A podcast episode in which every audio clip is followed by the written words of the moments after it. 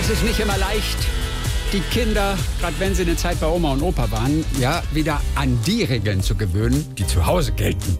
Ja, und nicht bei den Großeltern.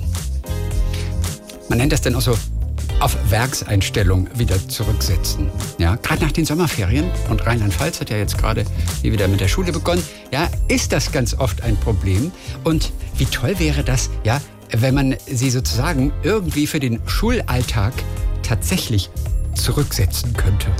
Du Baba, ich will Schokolade. Ach du liebe Zeit, da ist ja wieder alles verstellt. Was hat er denn schon wieder, der Bub? Schokolade wie bei der Oma. Ha, die Großeltern haben ein Wetter in der Ferie verwöhnt, bis das Maus und auf Werkseinstellungen zurücksetzt. Ja, dann mach was. Ich bin ja schon dran. Baba, Ah, da haben wir's. Die Lautstärke. Baba, Baba. Dann hier die Müdigkeit. Abends ist komplett verstellt.